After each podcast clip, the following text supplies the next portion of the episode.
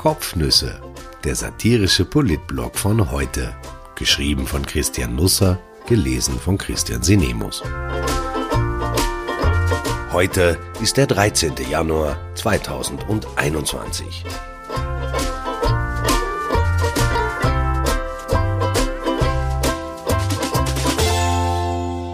Glock, Glock. Ein seltsamer Auftritt und eine eher derbe Frage. Hilft uns jetzt Scheiße aus der Scheiße?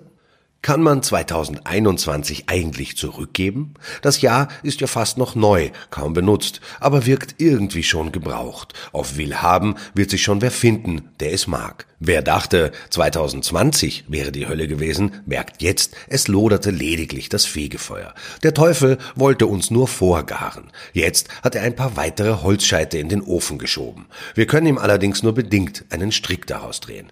Wir hätten schon bei der Tür hinausgehen und davonlaufen können, aber wir sind oft sitzen geblieben und haben in die Glut geblasen. Ganz fest, damit es schön brennt. Der Teufel hat uns applaudiert. Das hat uns sehr gefreut.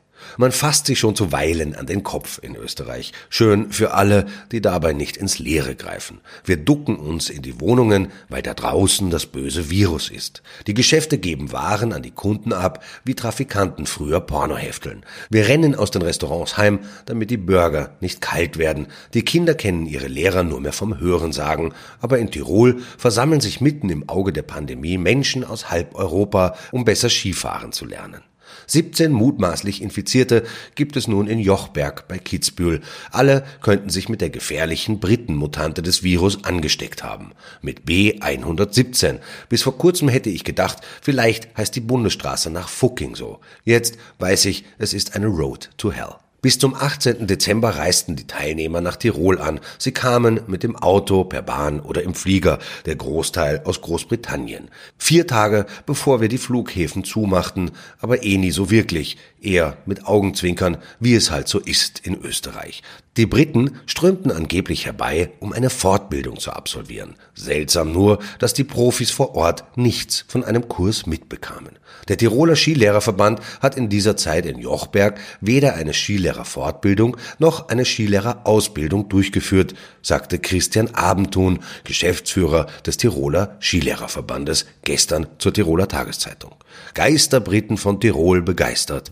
Ich finde, das ist eine hübsche Überschrift. Vielleicht war es ja eher so. Der Kegelclub aus, sagen wir einmal Newcastle under Lyme, befand, Österreich wäre jetzt ganz nett, checkte sich ein paar Papierlen, die aussahen, als würde man ganz ernsthaft auf Fortbildung fahren. Dann ging die Sause los für 38 Briten. Ich hätte dazu ein paar Fragen. Eigentlich nur eine. Warum?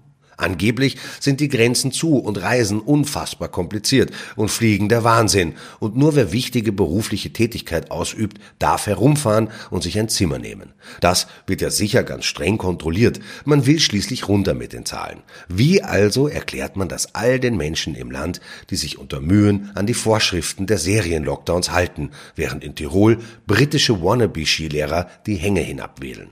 Wieder einmal müssen wir uns bei den Bananen entschuldigen, wenn wir Bananenrepublik genannt werden. Alles schaut sehr unwirklich aus. Es ist, als ob sich das Virus ein Jahr lang auf Reisen begeben hätte und jetzt wieder an den Ausgangspunkt zurückkommt. Wir schenkten der Welt Corona, jetzt schenkt uns die Welt Corona zurück. Ende Februar 2020 waren in Ischgl die ersten Fälle aufgetreten. Nun ist Covid wieder in der Gegend. Das Virus wird sich die Augen reiben und sagen, viel gelernt habt ihr nicht in dieser Zeit. Vielleicht schaut Corona wieder in Ischgl vorbei, nimmt sich ein Zimmer und schreibt uns eine Ansichtskarte eine mit einem Augenzwinkern. Die rund 1500 Einwohner von Jochberg sollen sich nun alle testen lassen, freiwillig natürlich. Neun Kilometer entfernt beginnen in Kitzbühel am kommenden Wochenende die Hahnenkammrennen. Fünf Weltcup-Bewerber an neun Tagen. Ein Teil wurde von Wengen übernommen, weil es dort zu einem Corona-Ausbruch gekommen war. Glücklicherweise bei uns nicht. Aber vielleicht reißt uns jetzt die Scheiße raus. Das ist jetzt möglicherweise etwas direkt formuliert, aber man muss der Realität ins Auge sehen, auch wenn diese gar kein Auge hat. Es ist nämlich so. Abwasserproben sollen nun zur Erkenntnis führen, ob und wenn ja, wie stark die Britenmutante schon in Österreich wütet. Die folgenden Zeilen werden eventuell ein bisschen grauslich, aber sind im Dienste der Wissenschaft verfasst und deren Wirkungsstätten sind manchmal eben auch Kläranlagen. Aus Wasser lässt sich viel herauslesen. Aus der Donau etwa, welche Drogen derzeit in Wien oder in Linz oder in Passau vorrangig konsumiert werden. Denn Spurenelemente davon landen auch in Flüssen. Was in Kläranlagen schwimmt, muss nicht näher beschrieben werden. Jedenfalls scheiden wir mit unserem Stuhl auch abgestorbene RNA des Virus aus, wenn wir uns mit Covid-19 infiziert haben. Keine Sorge, ist nicht ansteckend. Falls Sie also demnächst zufällig in einer Kläranlage spazieren gehen, weil Ihnen die Parks zu voll sind, es passiert nichts. Es ist übrigens auch wurscht, ob man eine Speichelprobe oder eine Stuhlprobe abgibt. Ist überall weitgehend das Gleiche drin, von den bedeutsamen Sachen halt. Klingt nicht gut, ist aber so. Die Testcenter in den Städten könnten also ganz anders aussehen. Eher so wie riesige Toilettenanlagen. Aber ich vermute, dann würden noch weniger Leute kommen, vielleicht aber mehr eventuell zum Zuschauen. Ich verrenne mich etwas. Ein Team aus Wissenschaftlern unter Federführung der TU Wien und unter Beteiligung der Unis in Graz und Salzburg nimmt regelmäßig Proben in Kläranlagen, und zwar schon seit längerem und überall in Österreich, vorrangig in größeren Städten. Dabei wird jetzt jeweils ein Liter Flüssigkeit entnommen und auf minus 80 Grad abgekühlt.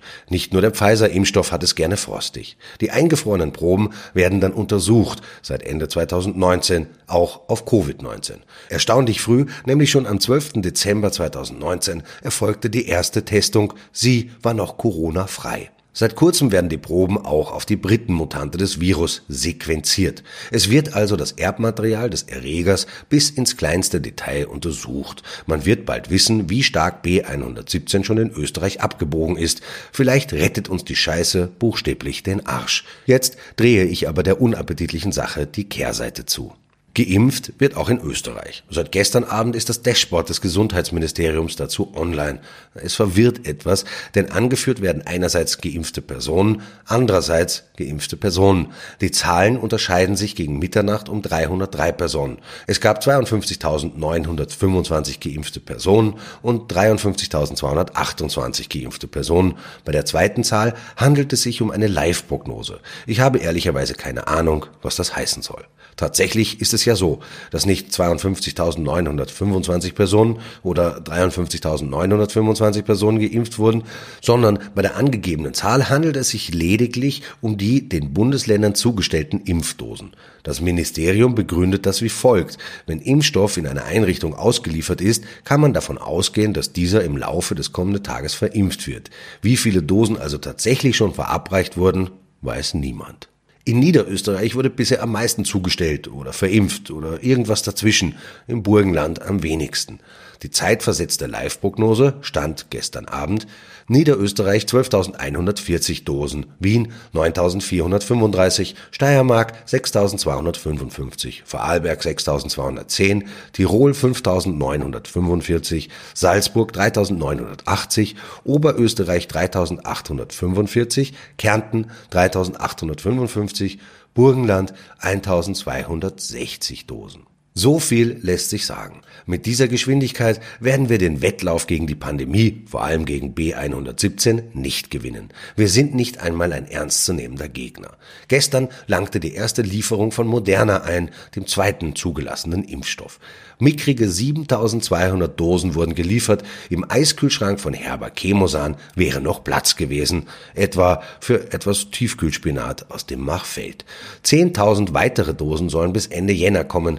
Der Spinat wird bleiben dürfen. Angela Merkel bekannte gestern ein, bis Sommer werden wir nicht ausreichend Impfstoff haben. Das gilt wohl auch für Österreich. Das Licht am Ende des Tunnels wird von einem Kühlschrank sein, der geöffnet wurde, weil jemand Lust auf Spinat hatte. Die deutsche Kanzlerin brachte gestern auch eine Verlängerung des Lockdowns um zehn Wochen, also bis Ostern, ins Spiel. Was das für Österreich bedeutet, ist unklar. Ob wir auch länger zusperren, die Schulen ab Montag in den Präsenzunterricht wechseln oder erst nach den Semesterferien und wenn ja, nach welchen. Oder ob sie überhaupt noch später öffnen, vielleicht auch nie mehr. Was mit der Gastronomie und den Geschäften passieren soll, ließ Gesundheitsminister Rudolf Anschober gestern im Report offen. Alles werde geprüft. Antworten gäbe es so schnell wie möglich. Ich kann mich täuschen, aber Moderatorin Susanne Schnabel habe ich im Studio schon vor Glück strahlender erlebt. Auch aus Katrin Glock wurde man gestern nicht richtig schlau. Nach zwei Absagen und 2000 Euro Beugehaft ließ sie sich nun doch herab, beim Ibiza-Ausschuss aufzutauchen. Richtig Lust hatte sie auf den Termin, aber nicht. Die Ehefrau des Waffenmilliardärs erschien bis auf die blonden Haare ganz in schwarz. Klatsch, Tasche, Maske, sie trug gleich zwei übereinander. Hosenanzug, Stilettos, wo immer möglich prangte ein Glock-Logo. Die 40-Jährige wurde per Video in einem separaten Raum befragt. Wolfgang Sobotka hatte ihr das zugestanden, um eine Gefährdung der Gesundheit von Ehegatte Gaston 91 hinanzuhalten. Warum sie dafür eigens ins Parlament musste und nicht aus Kärnten zugeschaltet werden konnte, darf ernsthaft hinterfragt werden. Die Show hielt weitgehend, was sie versprochen hatte. Katrin Glock gab sich schnoddrig. Mit Verweis auf den langen Heimweg verbat sie sich eine Wiederholung von Fragen.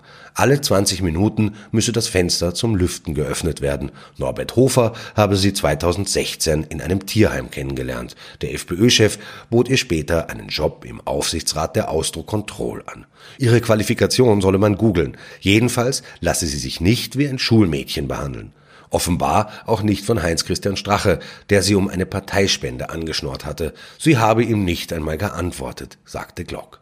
Ich wünsche einen wunderbaren Mittwoch. Ich schaue mir heute das Büro von Martin Kocher an. Es soll noch hässlicher sein als das von Werner Kogler, aber der Ausblick besser. Ich bin zum Interview mit dem neuen Arbeitsminister geladen. Es wird ein Austausch auf Augenhöhe, zumindest von der Frisur her.